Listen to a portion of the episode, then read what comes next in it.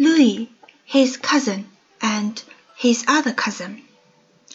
Downstairs from Meme's is a basement apartment. That Meme's mother fixed up and rented to a Puerto Rican family, Louie's family.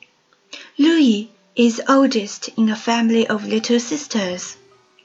He's my brother's friend, really, but I know he has two cousins, and that his t-shirts never stay tucked in his pants.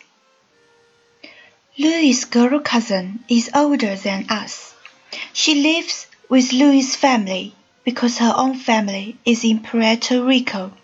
Her name is Marin or Maris or something like that. And she wears dark nylons all the time and lots of makeup she gets free from selling Avon. She can't come out. Got a babysit with Louie's sisters. But she stands in the doorway a lot, all the time singing Clink her fingers. The same song. Apples, peaches, pumpkin pie. You are in love, and so am I. Louie has another cousin. We only saw him once, but it was important. We was playing volleyball in the alley when he drove up in this great big yellow Cadillac with white walls and a yellow scarf tied around a mirror. Louie's cousin had his arm out the window. He honked a couple of times and a lot of faces looked out from Louie's back window, and then a lot of people came out. Louie, Marin, and all the little sisters. Everybody looked inside the car and asked where he got it. There were white rugs and white leather seats. We all asked for a ride and asked where he got it. Louie's cousin said, Get in. We each had to sit with one of Louie's little sisters on our lap, but that was okay.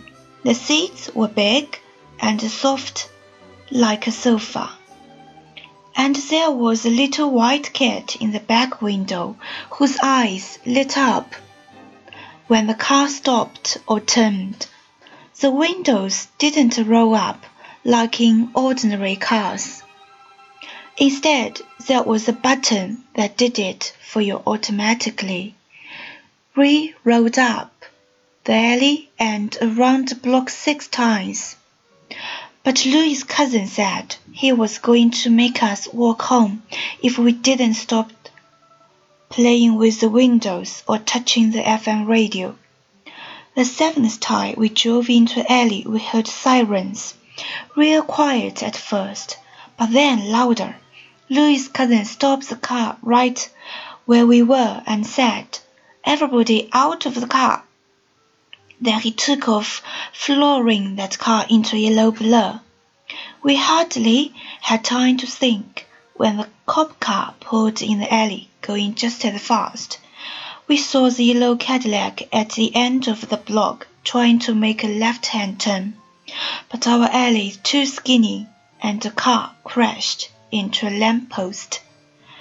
Marin screamed and we ran down the block to where the cop car siren spun a dizzy blue. The nose of that yellow Cadillac was all pleated like an alligator's, and except for bloody lip and a bruised forehead, Louie's cousin was okay.